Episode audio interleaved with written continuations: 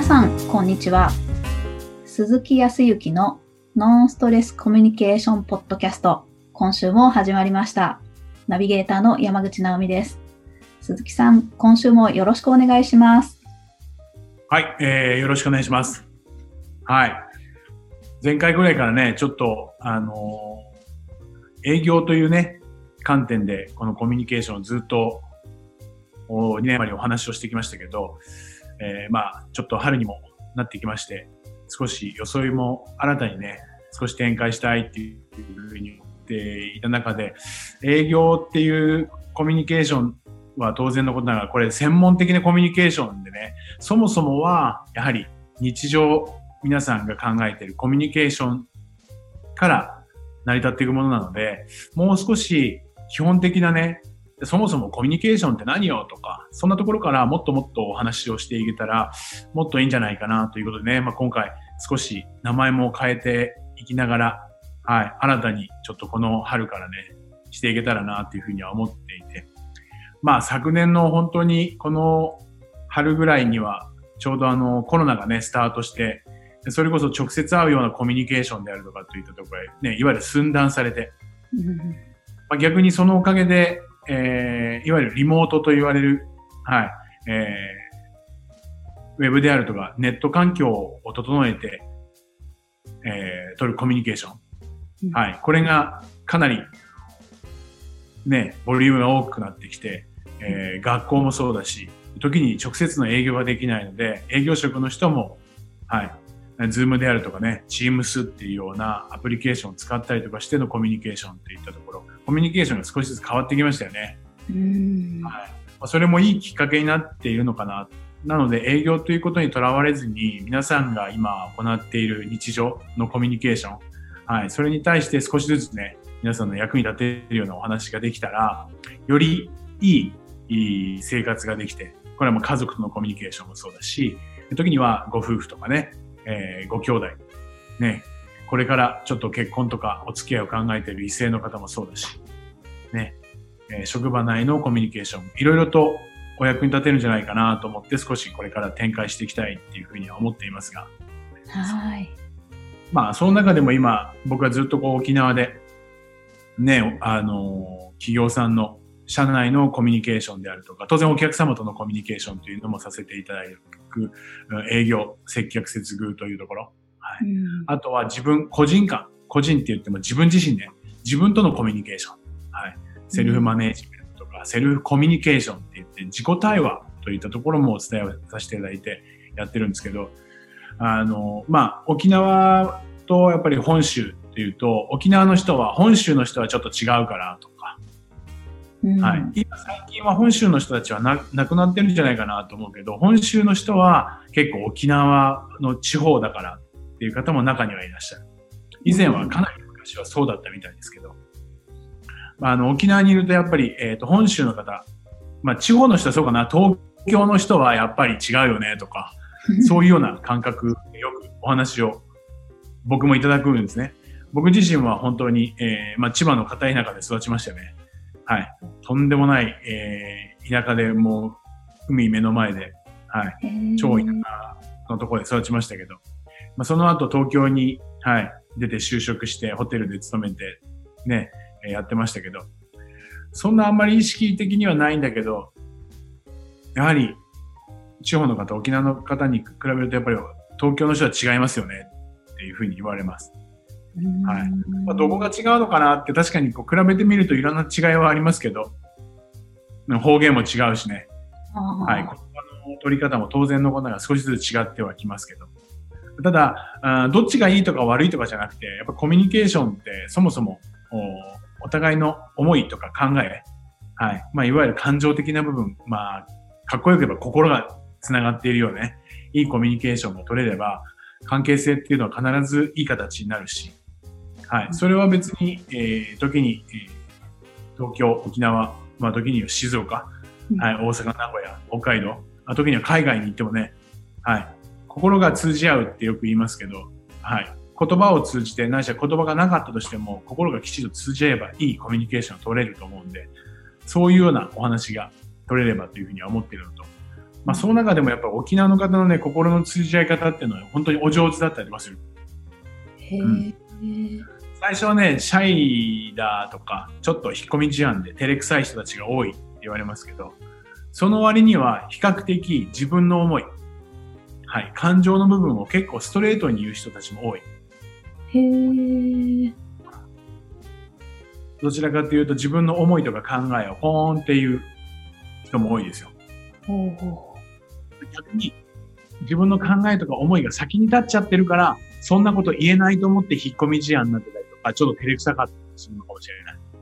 だから言葉数が少なかったりとか、あ。最初から意見を言わない人たちが多いんじゃないかなっていうふうに最近は思います。へえ、違うんですね。逆にね、僕は東京にもいたし、どちらかというと、体裁、上辺みたいな状況的な会話から自分の思いとか考えを言っていくようにしているから、うん。比較的、うーんと東京とか本州の方たちは、そういう状況的な、こう目に見えるようなところの簡単なところから入っていくから、感情を出さないんでね、逆に。うんうん。感情を出さないような会話をしていくんで、比較的言葉数が多かったりとかするので、逆に沖縄の人から見ると、本州の人とか、はい、主要都市の方たちは、本当にコミュニケーションが上手ですよね、とか、よく喋ったりとか、意見を言われますよね。沖縄の人はあんまり意見言う人いないんですって言うんだけど、実はそもそもの言葉の順序が違ったりとかする。へえだ。からものすごくね、仲良くなってくるとね、どんどんどんどんその人の感情の部分とか考えとかをストレートに言ってくれるから、逆に心地よくなる。ああ、そう考えてるんですね。だったらやりましょうよとか、次に行きやすい。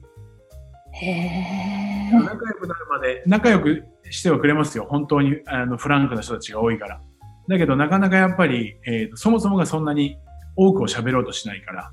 うん。そう、それはね、思いとか考えを本当に伝えたいと思っているから。かといって本州の人が悪いわけじゃないよ。本州の人はどちらかというと、体裁というか状況的な部分から話をしていって、噛み砕いていって、本音とかを出していく。うん。っていう、ちょっと違いはあると思いますけど、どっちも悪いことじゃないんでね、うんこれをいい形に取っていくために、そのコミュニケーションっていったところを、はい、よりいい形に取っていければと思うんですけど、へえ。で、まあ、毎回このコミュニケーションとかの話になると、そうだな、じゃあ世の中の人がコミュニケーションっていう人間関係で、どのぐらい悩んでるのかなって言ったら、ナムさん、どのぐらいの割合の人が悩んでると思います？コミュニケーション。なんか、仕事のほとんどはコミュニケーションが問題に、そこの問題に行き着くって聞いたこともあるような気もするけど、でも、どうなんだろう。半分くらいとか。ああ、そうですね。まあ、半分。まあ、うん、そうおっしゃられる方も多いですね。うん。で、えーね、もうかなり前かな。でも、うん、そんなに4、5年ぐらいの前ですけど、えっ、と、日本経済新聞に載ってた記事だったと思いますが、えっ、と、まあ、世の中の、はい、えっ、と、まあ、日本の人だと、おコミュニケーション能力が苦手っていうのは、全体の7割を超えるっていうふうに載ってましたね。おー7割を超える。自分は苦手ですと。えーまあ、それもあって、えーっと、大学卒業して、えー就職するし人のお一番希望しない、えー職種、何かって言ったら営業職。はい、事務とか技術職の方が人気があって、はい、営業職っていうのは一番低いというふうに言われています。うんまあ、まさにそそもそも営業って対お客様、対相手とのコミュニケーションで営業としていくんでね。はい。だからそこは苦手だっていうふうに思ってやりたくないっていうのも、まあ、まんざら、はい。そっか。嘘ではないなと思いますし。うんうんうん。さらには専門的に言うと、お前も番組で話をしたかもしれませんが、えーと、アドラーという心理学者、はい。はい。有名な心理学者がいますけど、アドラーはあー人間の悩みのすべては人間関係である。すべてなんで100%っうんていうふうに言われます。時にはお金の悩みであるとかもあるかもしれないけど、お金っていうものも相手によく思われようと思ってプレゼントをするためのお金とか、相手家族とか夫婦とかの関係を良くするためにのお金であるとか、お金も全て人間関係にまつわるところですよというところで、まあ人間関係100%っていう心理学者の人もいるぐらいだから、まあ僕もほぼほぼ100%だとは思いますけど、その割にどうですか、こう、コミュニケーションっていう授業、まあ直美さんもね、いわゆる教鞭を取っていた方ですから、あれですけども、授業の中でコミュニケーションに特化した授業って、今もあるないで言ったらどうなんですか？ない？いや、だんだんむしろ増えてきてるんじゃないかなって思います。そうですよね。少しずつ、昔は強いて言ったら何道徳とかね。あと、ホームルームという時間とかね。うんうん、あそこで対話をしたりとか自分の考えとかなんかそういったところの発表する場はあったかもしれないけど、だんだんやはり世の中もコミュニケーションの力っていうところの必要性は感じていて、ね、小学校の時とかから、時には保育園、幼稚園の時から少しずつね、そういうところを取り入れているところもありますが、今のところ本当に国全土を挙げてコミュニケーションからっていう日本はそうではないので、まあコミュニケーションって基本は話したり聞く、聞くこと、聞いたり話したりっていうことだけど、それってやっぱり生まれてこの方、そうだね、子供の頃から両親とか近くにいる人、うん、の会話を聞いたりとか、話し方、聞き方をを見て聞いて、そして自分も参加して、いつしか勉強して、だから学んで身につけてきたものなので、まあ、これがいいとか悪いとかっていうことは別にしても、いつしか自分で学んで身につけたものだから、どっかでやっぱり自信がないのかもしれないね。うん。うん。どちらかというと、そもそも真似事だから、どっかでできているとは思ってるんですよ。な、なんと、なんとなくだけど。だから皆さん生きてるわけですから。できているから生きていけてると思うんだけど、とは言いながら、じゃ誰に習って、それはそうだな、国家試験でもなんでもないし、はい、ね、コミュニケーション能力三段とか、そんなものだね。そうすると、いくつか関係性がうまくいかなかったときに、人間関係が。うん、それは、相手のせいなのか、はたまた自分のせいなのか、そこすらもわからないし、どこをどう改善していいかわからないから、それが悩みっていうものになっちゃうんだよね。確かに、教わることじゃないんですよね。そうそう。そうなの。うん。それが、うん、時に、うん、悩みになり、まあ、それを相談を受ける側の人たちはいるけど、うん、じゃあ最初から、うん、相手との対話、コミュニケーション、先ほど言った自己対話、うん、このスキルっていうものがきちっと保たれていたり、自分でできていれば、悩みきることも、悩みすぎることもないし、ああ、そうですよね。相手との関係性もうまくいくし、自分との関係性も良好であれば、必ずいい生活、楽しい生活っていうのを送れると思うんですよ。うん。そう。そんなところをこう意識して、ちょっとコミュニケーションっていうのを見ていただければ、コミュニケーションが円滑になると、まあまあ、100%全てとは言わないけど、本当に楽しくなると思いますよ。お なんか、すごそうですよね。ちょっと、あの、ちらりとはお聞きしてますけれども、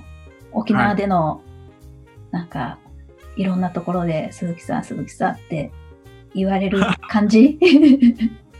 いやいや、それはね、ちょっと、あの、それこそ、録音してないから言ったことですけど。はい。あでもね、実際に僕自身も、あまあまあ、その話をしますとね、そうなんかお前様だって話になりますが、あの、僕も本当にこの質問型のコミュニケーションというスキル、まあその前からも本当に自分、我流のね、コミュニケーションっていうのをやってましたけど、やはりさらにコミュニケーションの力って必要だなと思っていろいろと深めていく中で、今はいろいろなクライアントさん、相談を持ちかけていただける方とか、企業さんのところに行っていろいろお話をこう聞いたりとかする中で、以前はそんなことを言われたことはなかったですけど、本当に、えっ、と、自分は普通に相手の話を聞いたりとかコミュニケーションを取っているんですけど、うんと、そうだな、今から10年、15年ぐらい前に比べたら、数段、うん、相手と仲良くなるというか、関係性を良くする時間って短くなってる間違いないと思う。あ、短時間になるんだ。うん、すごく短時間。で、偉そうに言うと、相手の方が、ここ、まあ、どこまでっていうのはあるよ。レベル感はあるけど、ある程度の心を許してくれることが、短時間でできているような気がします。わあ、すごい。やっぱり相手の、まあ本当に、うんと、基本中の基本は、まずは相手の話を、いいとか悪いとかではなく、その人がどう思ってどう考えているかっていうことだけを聞きゃいいんですよね。聞けばいいんだけなんですけど、そこが聞けないんですよ。なんでかって言ったら答えは自分の思いや考えがあるから、はい。どこかで対立するんですよ。ああ、そうですね。うんうん。うん。直美さんの話、それこそ思いとか考えを聞いてるときに、僕は僕の思い考えがあるから、それ直美さん違うわ。とか、うん、え、なんでとか、うんうん、逆に、わ、すごすぎるとかね。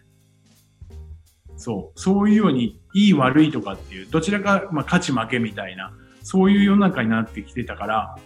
なかなかコミュニケーションがうまく取れなくなっているんだけど、まあ、まずは、いいとか悪いとか、そんなことじゃなくて、直美さんなら直美さんの話をまずは聞くこと。そう。それに、まあ、心理学的に言ったら承認欲求って認めてくれているっていうこと。直美さんは直美さんとして今その話をしている。そういう考えがある。そういう思いがあるんだっていうことだけを認めればいいので。極端に初めて初対面の方とか、それほど知らない方に心を許すことはないにしても、うん、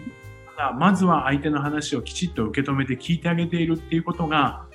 認める第一弾なので、それをしてる、あげるっていうか、そういうような態度を取るだけで、相手というのは少しずつ少しずつ扉を開けてきてくれるんで。これ、言葉では分かってる人たちも多いと思うんですけど、実際自分のコミュニケーションの中で言ったら、本当に相手の話聞けてないからね。いやー、そう言われると、そう、そんな気がします。その瞬間、瞬間だけは相手の話を聞くことに徹しようって。そこに自分の怒りだとか感情っていうのも当然出てくる時もあるけど、それを出てきたら出てきていいけど、ちょっと置いておいて、まずは話聞こう。ああ、またイライラしてきたなーって思ったら、イライラはしてるけど、ちょっとそ、そこは置いておこうっていう癖をつけたら、相手は心地よく話をしてくるし、ちゃんと私の話を聞いてくれているっていうことを認めてるから、認めてくる。それだけでもコミュニケーションは全然違います。まあそんなことをしていると本当に沖縄のこちらでお仕事しているときに、そう異性の方からとかね、いろいろと鈴木さんみたいな人が、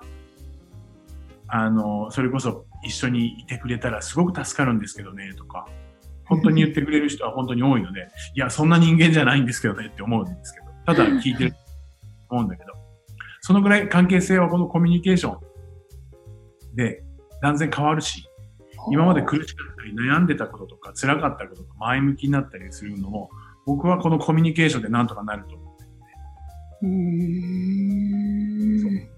親子関係、家族関係、さらには仕事の関係、社内ね。はい。当然のことながら新入社員の方も経営者の方も、このコミュニケーションといったところで断然差がこれからついてきます。さらには今度いろんな方と瞬間的にこのウェブを使ってとかね、コミュニケーションを使ってコミュニケーションできますから、ね、最近はそのコミュニケーションをしているところを、ね、あの、音だけの配信で、クラブハウスっていうのがね、今、はい、流行り始めています。へー。はい。録音は不可なんですけど、会話だけ。それによってタレントさんとか有名な方との会話もできたりとかする。クラブハウス。はい、完全招待制で、はい、もう多分、ポッドキャスト聞いてらっしゃる方はわかると思いますけどね。はい。そんなところはどんどんどんどんやっぱこのコミュニケーションっていうもので、どんどんどんどん差がついてくるんで、ぜひ、お役に少しでも立てればということで、ちょっとまた次週からね、いろいろと皆さんの、それこそ何かこうしたいっていうような要望、時には今持っている課題とか問題みたいなものをお寄せいただければ、そこをこう、少しずつ紐解いて、はい、いいコミュニケーションに、皆さんのコミュニケーションに貢献できればというふうには思っているので、ぜひぜひよろしくお願いします。おはい、気になります。ありがとうございます。ちょ、直美さんもいろいろと、それこそ、まあ、問題はないと思うけど、何かこう、もっとしたいみたいなところがあったら、ぜひぜひ教えてください。はい、もう山ほど用意をして次週以降お願いしたいと思います。ありがとうございます。それでは最後にお知らせです。ノンストレスコミュニケーションポッドキャストでは皆様からのご質問をお待ちしております。コミュニケーションでのお悩み相談や、こんな時どうするの？なんていうご質問を鈴木さんにお答えいただきますので、皆様どしどしご質問ください。ポッドキャストの詳細をご覧いただきますと、質問フォームが出てきますので、そちらからご質問をいただければと思います。それでは、今週はここまでとなります。また来週お会いしましょう。鈴木さん、ありがとうございました。ありがとうございました。